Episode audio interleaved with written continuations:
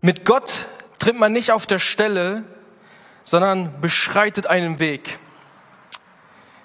Das sagte einst Dietrich Bonhoeffer. Dietrich Bonhoeffer war ein lutherischer Theologe, ein gewöhnlicher Mann, doch mit einer Bereitschaft, sich Gott hinzugeben und sich von ihm leiten zu lassen. Wir lesen ganz viele spannende Sachen von ihm und er ging in die Geschichte ein und heute lesen wir noch Werke und lernen von ihm. Und in seiner Zeit hat er ganz viele, ganz viele Strategien und Praktiken, die er tat. Und das, was ihn besonders auszeichnete, war wohl, dass er in einer der dunkelsten Zeiten, die es so in der Menschheit gab, aufstand gegen den Nationalsozialismus, sich wehrte und dabei etliche Menschen rettete und das Evangelium von Jesus Christus verkündigte. Und das auf verschiedenste Art und Weise. Und ich möchte heute mit euch darüber sprechen, über das Zusammenspiel von Gottes Wirken und menschliche Strategie. Und das wollen wir uns anschauen. Für alle, die so ein bisschen einen peppigeren Titel brauchen und ein bisschen krasser, man könnte das auch so nennen, wie das Leben natürlich übernatürlich sein kann. Da habe ich auch die restlichen gecatcht. Klaus sagte schon, dass wir in der Apostelgeschichte sind und wir lesen gerade die Apostelgeschichte und er erklärt an sich einfach die Entstehung vom Christentum, wie die Gemeinde anfing, durch den Heiligen Geist unterwegs zu sein und die Botschaft zu verkündigen, die Rettung und Seelenheilen bringt. Und das ist das, was wir da so lesen.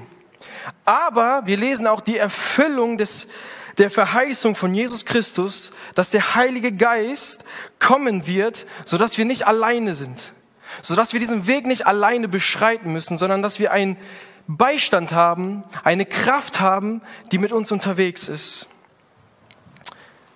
Und er wird jemand schicken, wo wir die Kraft haben, um dann selber in Wort und Tat zu verkündigen. Das lesen wir dann bei Petrus, lesen wir über Stephanus, Philippus, bis zu Paulus und Barnabas und etliche, die danach noch kommen.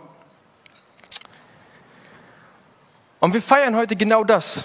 Oder in den letzten Tagen oder auch danach feiern wir Pfingsten. Und damit feiern wir die Erfüllung dieser Verheißung, dass der Heilige Geist auf uns kommt. Dass wir nicht mehr allein unterwegs sein müssen.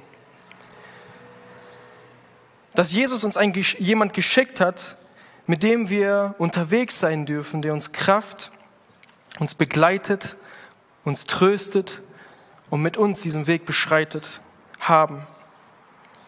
Und ab dem Moment fing sie an, mutig und in Vollmacht zu verkündigen. Dass Jesus Christus der Retter ist mit Zeichen und Wunder, so dass viele zum Glauben kamen. Und wie Bonhoeffer sehen wir, dass trotz Widerstand und Ablehnung Gott Menschen gebraucht, um seine Mission fortzusetzen. Und sie machen sich auf den Weg mit Gott. Und wie sieht das jetzt ganz praktisch aus? Wie sieht es aus? Und wir lesen in den Text eigentlich über die Apostelgeschichte, deswegen werde ich ein bisschen hin und her springen, sehen wir drei menschliche Strategien, wie sie das umgesetzt haben. Paulus und Barnabas waren eben zwei, die diese Mission weitergeführt haben. Und vor allem bei Paulus lesen wir immer wieder in der Apostelgeschichte, wie er diesen Ruf nachging und sich vom Heiligen Geist leiten ließ und dass der Heilige Geist immer wieder zu ihm sprach. Doch es waren nicht nur immer spontane, sporadische oder überraschende Momente dabei, wie man oft so denkt. Denn wir erkennen Strategien. Und was meine ich mit Strategien?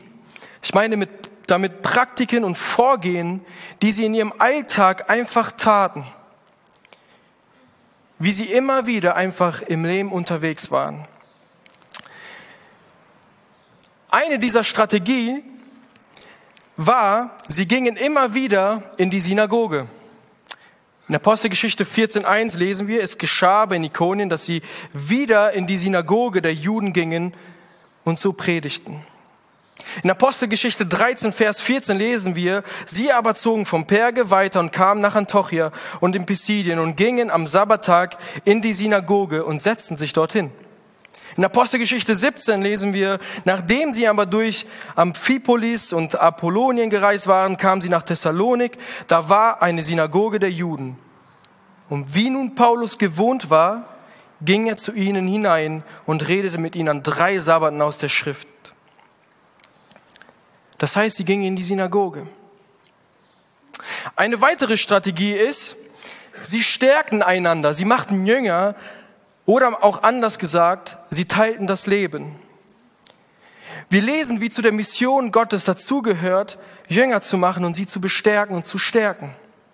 In Apostelgeschichte 14, wenn wir weiterlesen, steht da, und nachdem sie in dieser Stadt das Evangelium verkündigt und eine schöne Zahl Jünger gewonnen hatten, kehrten sie wieder nach Lystria und Iconium und Antiochia zurück. Dabei stärken sie die Seelen der Jünger und ermahnten sie, unbeirrt im Glauben zu bleiben und sagten ihnen, dass wir durch viele Bedrängnisse in das Reich Gottes eingehen müssen. Wie viele Jünger es auch immer waren, sie kümmerten sich um die Menschen, die zu Jesus gefunden haben. Sie haben sie begleitet und sie haben sogar, wenn ich das so sagen darf, strategisch Leute eingesetzt, die sich um diese Gemeinde kümmern sollen. Leute, die Aufgaben übernehmen, nicht nur um geistlich sie zu bestärken, sondern auch ganz praktisch, indem sie Geld sammelten, Essen besorgten und alles, was dazugehört. Sie wurden getauft, sie wurden vom Heiligen Geist erfüllt und sie stärken sie, sie lehrten und sie wurden nicht in ihrem Weg mit Gott alleine gelassen. Und eine weitere Strategie war, dass sie an öffentlichen Plätzen unterwegs waren. Sie ergriffen die Chance auf öffentliche Plätze, da wo sich das Leben in der damaligen Zeit abspielte. Und ich weiß nicht, wo ganz genau, wie man das vergleichen kann mit heutzutage, vielleicht ein Café oder so. Weiß ich nicht, ungefähr. Wo Leute zusammenkommen, da kommt der Businessmann, die Businessfrau, die arbeitet da vom Laptop, dann kommt der Student, der auf seine Hausarbeit gar nicht klarkommt, dann kommt noch jemand anderes, die sich einfach zum Quatschen da treffen und so und ihre Probleme austauschen und als ob die so in so einem riesen Café sind. Oder Tempelhof kann man auch, ja, ist egal. Ich, ich glaube, ich glaub, ihr wisst, was ich meine. Sie, und sie ergriffen da die Chance, auf öffentlichen Plätze die Botschaft von Jesus Christus zu verkündigen. Sie wissen da, wo die Leute hingehen. Und wir lesen Apostelgeschichte 16 zum Beispiel. Wir hielten uns aber in dieser Stadt etliche Tage auf. Da waren sie in Philippi. Und am Sabbattag gingen wir vor die Stadt hinaus an dem Fluss, wo man zu beten pflegte. Und wir setzten uns und reden zu den Frauen, die zusammengekommen waren. Und wohl die bekannteste Geschichte in Apostelgeschichte 17. Und da stellte sich Paulus in die Mitte des Europax und sprach ihr Männer von Athen. Sie gingen dorthin, wo sich Menschen aufhielten, wo Menschen das Leben lebten, um dort dann das Wort von Gott zu verkündigen. Und als ich so vorbereitet habe, klingte dann irgendwann mal Strategie ganz, ganz komisch in meinem Ohr. Ich sagte, boah, Strategie hört sich richtig schlimm an, gerade in, dieser, in, in diesem Zusammenhang. Die haben irgendwas im Plan, sie führen was im Schilde, so das kann man irgendwie aufgreifen. Aber als ich so weiter nachgedacht habe und mir das so ein bisschen angeschaut habe, fiel mir ein, dass was sie eigentlich taten und die Sachen, wo sie unterwegs waren und wie sie gehandelt haben, Sachen sind, die ich und du auch tun. Und wenn wir das so nennen mögen, ist diese Strategie nicht eine Strategie, sondern ganz einfach das Leben leben. Im Leben unterwegs sein. Und in meinem Leben kann die Synagoge dann bedeuten, das, was ich dann jeden Sonntag, jeden Freitag unter der Woche mache. Ich komme dahin, wo es Routine ist, wo ich Leute treffe, wo ich Gemeinschaft habe. Und genau dort ergreife ich die Chance und lass mich vom Heiligen Geist leiten. Dinge, die ich sowieso schon tue, die selbstverständlich sind, an Orten, die ich mich irgendwie aufhalte oder hingehe, um dann die große Wunder und Taten Gottes zu teilen, zu hören und eventuell auch zu erleben. Und dann bedeutet Jünger machen, stärken, mit Leuten unterwegs zu sein, einfach das Leben mit Menschen zu teilen. Jeder von uns hat mindestens eine Person, mit der man irgendwie unterwegs ist, wo man sich ermutigt, wo man irgendwie zusammenkommt, wo man füreinander betet, wo man gemeinsam unterwegs ist. Und genau das taten sie. Und dann die öffentlichen Plätze. Ich glaube, jeder von uns ist jeden Tag irgendwo unterwegs, wo ganz viele Menschen zusammenkommen. Egal wo. Egal wo du bist, egal was du tust. Jeden Tag sind wir unterwegs und leben ein öffentliches Leben und sind dann mit Menschen unterwegs. Und ich persönlich liebe es zum Beispiel im Café zu sein, weil genau das ist ein Moment für mich, wo ich sage, ich bin mittendrin und lass mich von dem Heiligen Geist leiten. Und lass mich das so ausdrücken. Letztendlich ist das Leben Gottes Ziel mit uns. Das Leben ist Gottes Ziel mit uns, dass wir unterwegs sind. Und ich möchte nicht wieder über Gewohnheiten oder über Zeuge sein sprechen, das haben wir in den letzten Wochen sehr, sehr oft gemacht. Aber ich denke, dass gewisse Routinen und Gewohnheiten in Verbindung mit der Kraft Gottes, mit dem Heiligen Geist zu Momente werden, wo wir Übernatürliches erleben können und das eben ganz natürlich in unserem Alltag. Es gibt darin eine Problematik.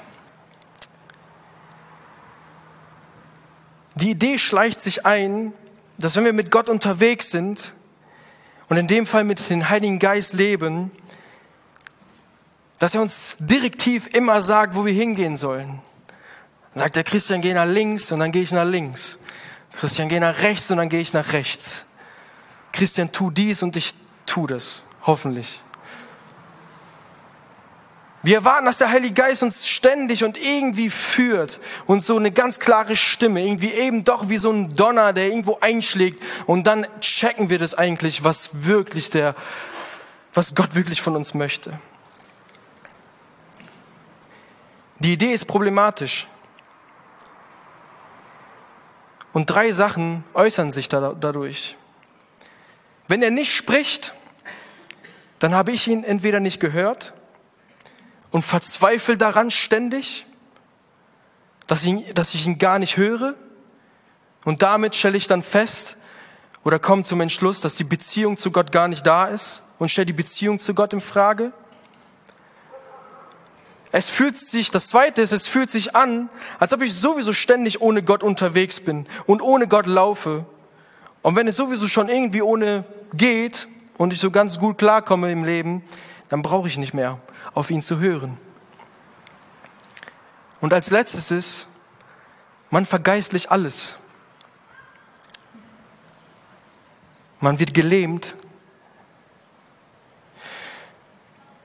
Wisst ihr, in meinem Leben sind die intensivsten Zeiten, wo ich Gott erlebe und er mich gebraucht, die Momente in meinem Alltag in Sachen, die ich jeden Tag mache. Und sie werden in dem Moment übernatürlich, wenn ich sie im Bewusstsein tue, dass der Heilige Geist mich leiten, mich leiten darf. Wie nun Paulus gewohnt war, und es wird deutlich, dass sie bestimmte Routinen und Gewohnheiten hatten. Sie taten weiter das, was sie schon immer taten, doch ihr Selbstverständnis als Teilhaber an dieser Mission Gottes, die Verkündigung des Evangeliums, sie, die war anders.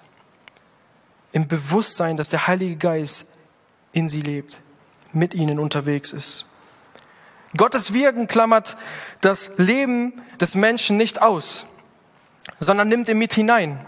Der Heilige Geist spielt uns nicht aus, sondern arbeitet in, durch und mit uns. Und genau das erfahren wir in der Apostelgeschichte. Einfache Menschen, die ihr Leben leben im Bewusstsein, dass der Geist Gottes durch sie wirkt.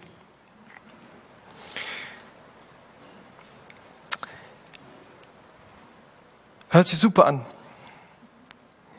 Doch in der ganzen oder mit der ganzen Strategie mit dem Vorgehen, mit dem Leben, was wir leben und was wir uns aufbauen, sollte eine Sache nicht fehlen. Und zwar die Bereitschaft, auf den Heiligen Geist zu hören. Und die Aposteln hatten Momente, wo sie ihre Pläne, ihre Strategien umschmeißen mussten. In Apostelgeschichte 16 lesen wir zum Beispiel Paulus und Timotheus. Die haben Folgendes erlebt. Sie zogen aber durch Phrygien und das Land Galatien, da ihnen vom Heiligen Geist verwehrt wurde, das Wort zu predigen in der Provinz Asia. Als sie aber bis nach Mysien gekommen waren, versuchten sie nach Bithynien zu reisen, doch der Geist Jesu ließ es ihnen nicht zu.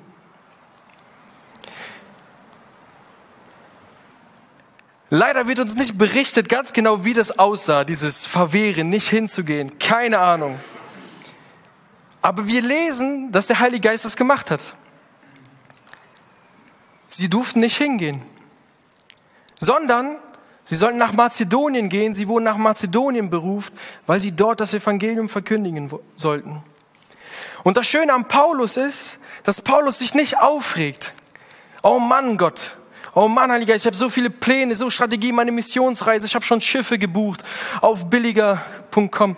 Ich habe schon das und das gemacht. Ich habe schon so viel vorbereitet. Und jetzt darf ich nicht hingehen und darf das Evangelium nicht da verkündigen? Er reagiert nicht so, sondern er sagt, dann soll ich nach Mazedonien, weil bestimmt muss ich dort das Evangelium verkündigen. Und so sollte es sein. Er war gehorsam und gab das Wort weiter. Noch ein Geschehnis, wo Gottes Wirken auf menschliche Strategie zusammenkommt, lesen wir in Apostelgeschichte 10. Denn es gibt auch Strategien oder Sachen, die wir im Leben einfach tun, die uns davon abhalten können, das Evangelium zu verkündigen. In Apostelgeschichte 10 lesen wir vielleicht eine der einprägsamsten Gleichnisse, äh, Geschehnisse in der Apostelgeschichte. Gott beruft Petrus mit einer Vision auch Heiden das Evangelium zu verkündigen.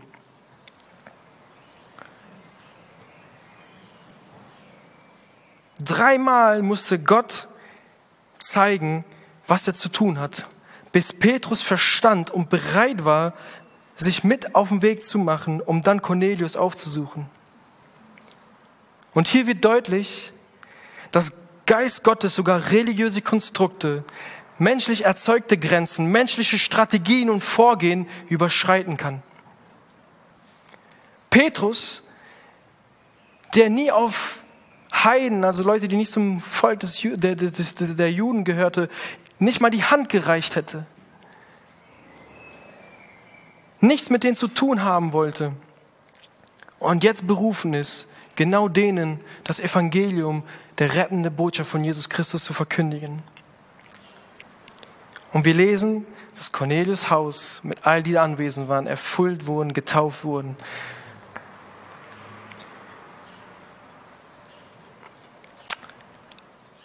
Einige von euch wissen es mittlerweile, es ist Liebe zu kochen. Ich fühle mich einfach in der Küche richtig wohl. Das ist so mein Safe Place, ja, zwischen Pfannwender und Pfannen und Töpfen und so und welche Nudeln ich heute kochen soll oder nicht. Ähm, ich fühle mich richtig, richtig wohl. Das macht mir richtig Spaß. So, es kann sein, dass es, weil, weil ich Italiener bin, aber kann auch nicht sein, also keine Ahnung. Und ich liebe das einfach. Und mittlerweile habe ich Routinen und habe irgendwie Gewohnheit drin und weiß die Gerichte, die ich zu tun habe und wie ich sie kochen soll. Ich weiß ganz genau, was für Gewürze mit anderen zusammenpassen und welche sich eigentlich beißen, die eigentlich nicht so gut wären, so, die dann alles versauen. Also ich weiß es ganz genau. Aber jedes Mal, wenn ich da so ein bisschen durch die Küche tanze, kann man sagen, ähm, habe ich einen Moment, wo ich so eine Idee kriege und sag so, boah, versuch doch mal das und das. So, nimm doch mal heute statt Rosmarin Petersilie, was weiß ich versuch doch heute das und das. Und in, in dem ersten Moment bin ich so, ich mache das doch jedes Mal, warum muss ich jetzt was Neues wieder ausprobieren? So lass mich das so machen und das ist doch... Und dann traue ich mich und dann mache ich das und dann kombiniere ich auch so Fisch und Fleisch und so. Ja. Und wenn ich dann drauf höre, so die meisten Male, was dann da rauskommt, das ist fast wirklich gourmetreif. So Michelin-Stern-Niveau. So. Frag meine Frau oder die Leute zu mir kommen. Äh, ja. Gut, ich, ja. Hochmut kommt vor dem Fall. Also morgen werde ich was verbrennen wahrscheinlich. Aber genau so, so banal sich das anhören mag, erlebe ich das auch in meinem Glaubensleben, in meinem Leben an sich mit Gott. Ich erlebe, wie ich meine Sachen tue, wie ich Routine habe, wie ich Gewohnheiten habe, die Sachen, die ich immer schon so gemacht habe und dann immer wieder Momente habe, wo ich einen Gedanke kriege. Sag Christian, hey, bete doch für diese Person. Geh auf diese Person zu und sag einfach mal was Nettes. Schenk einen Zuspruch, schenk einen Bibelvers, bete für diese Person. Hast du dich letztes Mal gut verhalten? Und ich merke, mir, wie er, ich merke, wie er mir Zuspruch schenkt, mich an manchen Stellen überführt. Und dann ist es meine Aufgabe zu sagen, ich setze das um.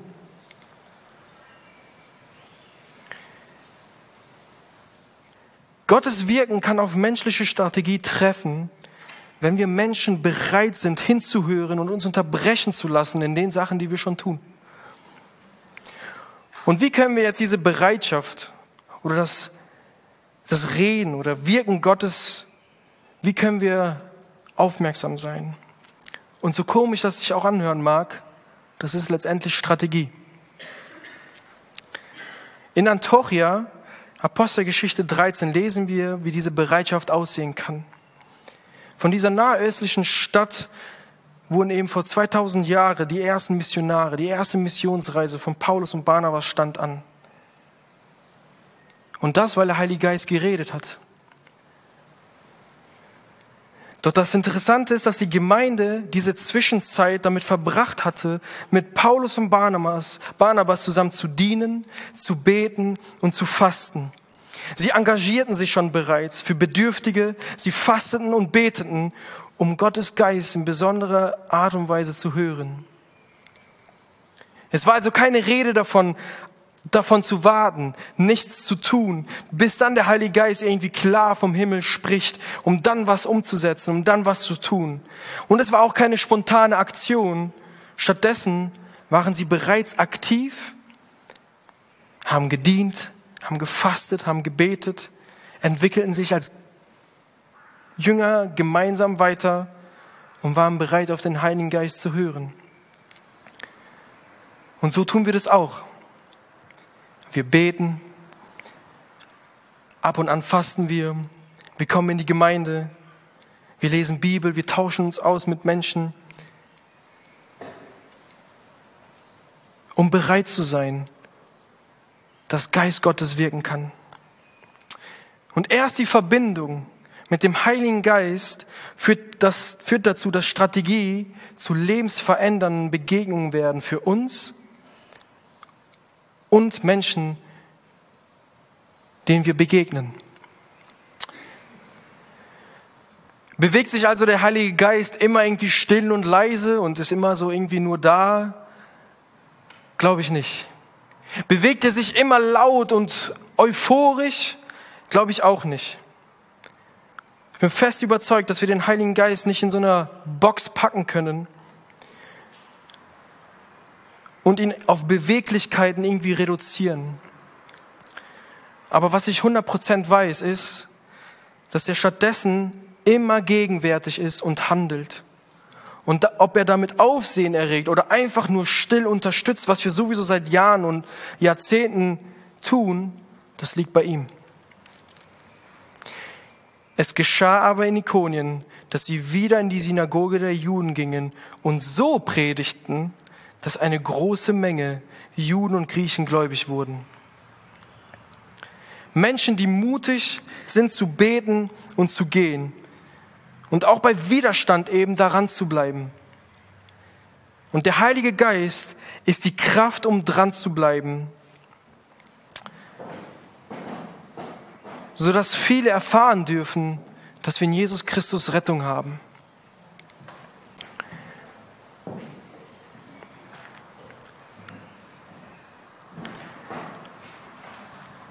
Also der Heilige Geist ist mit uns unterwegs.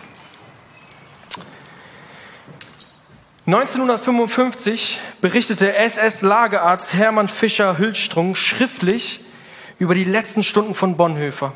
Und er schreibt Folgendes. Durch die halb geöffnete Tür eines Zimmers im Barackenbau sah ich vor der Ablegung der Häftlingskleidung Pastor Bonhoeffer in innigem Gebet mit seinem Herrgott knien. Die hingebungsvolle und erhörungsgewisse Art des Gebetes dieses außerordentlich sympathischen Mannes hat mich aufs tiefste erschüttert. Auch an der Richtstätte selbst verrichtete er noch ein kurzes Gebet und bestieg dann mutig und gefasst die Treppe zum Galgen. Der Tod erfolgte in wenigen Sekunden. Und ich habe in meiner fast 50-jährigen ärztlichen Tätigkeit kaum je einen Mann so Gott ergeben sterben sehen. Dietrich Bonhoeffer, ein gewöhnlicher Mann, der aber sich Gott hingegeben hat und sein Leben lebte, indem er sich von Gottes Geist leiten ließ. Und ein Leben mit Gott zu leben ist ein Weg, den wir gehen in der Kraft und in der Leitung durch den Heiligen Geist. Und dabei ist ein geistgeleitetes Leben nicht ein Leben voll von ständigen spektakulären Ereignisse, sondern ein andauernder und konstante Führung durchs Leben, indem wir Übernatürliches ganz natürlich erleben, indem wir hingebungsvoll kniend in Verbindung mit unserem Herrgott sind.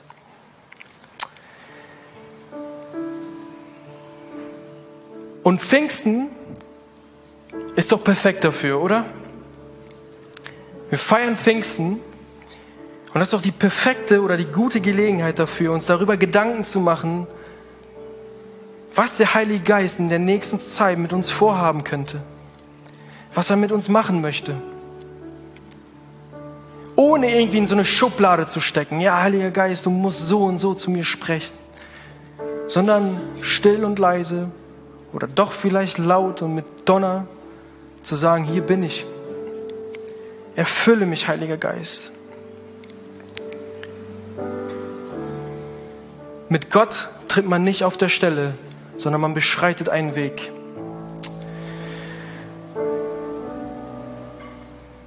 Wir nehmen gleich das Abendmahl gemeinsam, aber ich will davor genau für diesen Punkt beten. Und vielleicht kannst du das auch in deinem Gebet einschließen, zu sagen, hey, was will ich eigentlich von dem Heiligen Geist?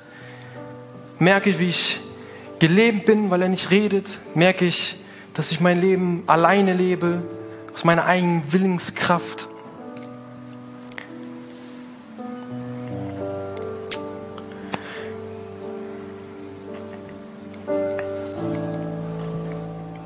Jesus, ich danke dir, dass du uns einen Beistand geschickt hast, eine Kraft, ein Tröster, der in, durch und mit uns unterwegs ist, der uns an Sachen erinnert, in Momenten, wo wir vielleicht hoffnungslos sind, er uns Hoffnung schenkt. Und ich bete, dass Pfingsten, dass diese Tage, die wir feiern, ein Moment sein kann, wo wir neu einfach erleben dürfen, dass du mit uns bist, dass wir uns auf den Weg machen dürfen. Und dafür will ich dir danken, Herr, dass du mit uns bist.